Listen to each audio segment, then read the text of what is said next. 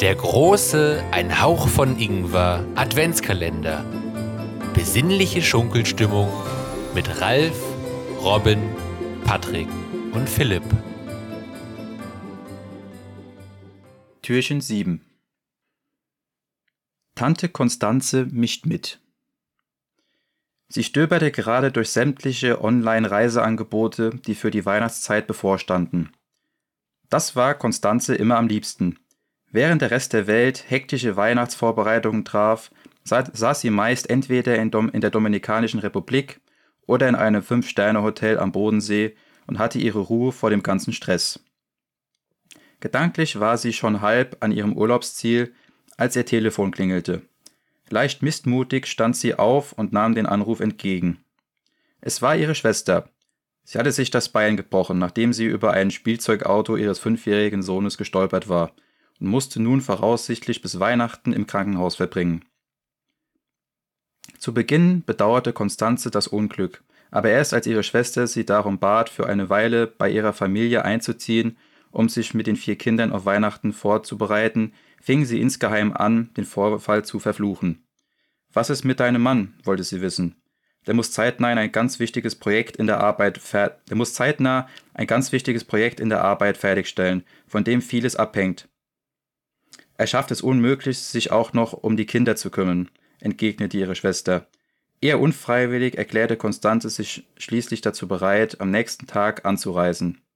Marie, Lukas, Ben und Eva freuten sich sehr über ihre Ankunft.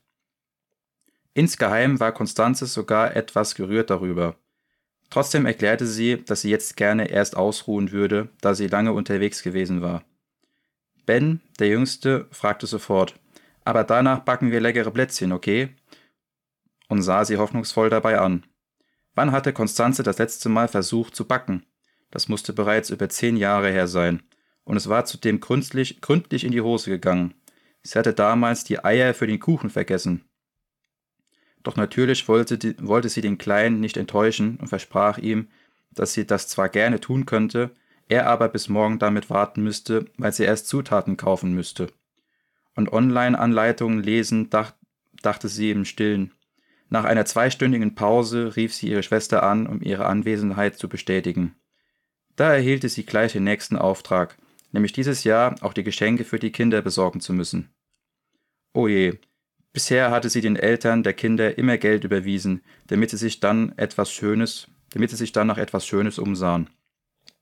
Seufzend machte sich Konstanze am nächsten Vormittag, als die Kinder in der Schule waren, auf den Weg in die zum Teil schon recht überfüllten Läden.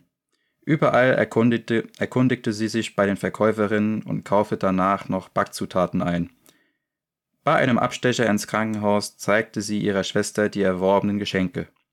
Diese erlitt fast einen Herzinfarkt, als sie erfuhr, dass Konstanze für ihren ältesten Sohn ein sündhaft teures Smartphone besorgt hatte. Auf Nachfrage meinte Konstanze, dass Lukas ihr mitgeteilt hätte, sich ein solches zu wünschen. Wir haben ihm so lange erklärt, dass eine solche Anschaffung nicht notwendig sei, erwiderte ihre Schwester etwas resigniert. Mit den Geschenken und zwei Packungen Eiern kehrte Konstanze zur Familie zurück. Nachdem die Kinder ihr Mittagessen aus der Mikrowelle erhalten hatten, konnte es mit dem Backen losgehen. Ben und Marie wollten dabei helfen. Während der Teig ausgerollt wurde und die Kinder immer wieder weggeschickt wurden, um Zutaten oder Behälter zu holen, zückte Konstanze ihr Handy, um die Backanleitung zu studieren. Nachdem alles geklappt zu haben schien und die Plätzchen nach einiger Zeit aus dem Backofen geholt werden konnten, fragte die achtjährige Marie, ob sie das Gebäck jetzt glasieren und verzieren dürfe. Konstanze zuckte innerlich für eine Sekunde zusammen. An die Verschönungszeremonie hatte sie beim besten Willen nicht gedacht. Ja, was soll denn auf den Plätzchen abgebildet sein? fragte sie Ben und Marie. Na Sterne und Weihnachtsbäume, wusste Ben. Okay, Kinder, machen wir einen Wettbewerb. Wer das Beste für die Plätzchen herbringen kann, gewinnt. Unverzüglich starteten die beiden ihre Suche. Nach kurzer Zeit standen Smarties, Vanillepudding und sogar Ketchup und Essiggurken auf dem Tisch. Ben, was willst du denn mit Essiggurken? fragte Konstanze ihren Neffen. Als Antwort bekam sie eine Aussage zurück, die sie sich doch wirklich hätte nicht denken können. Die Weihnachtsbäume müssen grün sein. Okay, du musst sie darauf legen, aber essen würde ich die Kombination nicht, schlug Konstanze ihm vor. Was ist eine Kombion? kam es zurück. Es war, ja, es war ja schon so viel zu bewältigen und Tante Konstanze kraute bereits vor dem Weihnachtsbaumkauf. Wieso hatte sie ihrer Schwester bloß zugesagt? Sobald wieder Schulzeit war, begab sie sich auf die Suche nach einem Baum. Bei sich zu Hause hatte sie bisher nie einen aufgestellt. Die elfjährige Eva, die als erste das Haus betrat, fiel vor Schreck aus allen Wolken, zeigte auf das maximal 20 Zentimeter hohe künstliche Weihnachtsbäumchen und wollte wissen, ob das Kon Tante Konstanzes Ernst sei. Da passt ja gar nichts hin, meinte sie empört. Und was ist mit dem Duft? Wir brauchen noch einen echten Baum. Auch die anderen Kinder waren nicht begeistert. So nahmen sie am Nachmittag besser den 13-jährigen Lukas mit und brachte mit ihm zusammen einen geeigneten Baum ins Haus. So während ich jetzt euer Abendessen zubereite, meinte sie später, schmückt ihr bitte den Baum.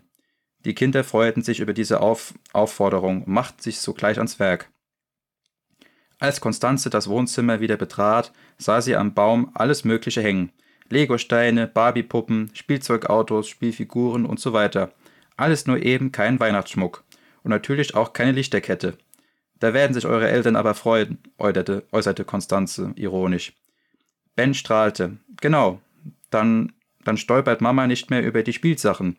Und obwohl Konstanze für Heiligabend Burger und Pommes, Pommes liefern hatte lassen, war inzwischen auch ihre Schwester wieder entlassen, und alle ließen es sich schmecken. Konstanze hatte nun fast Gefallen an dem ganzen Trubel gefunden und kündigte, und kündigte sich schon für das nächste Jahr an.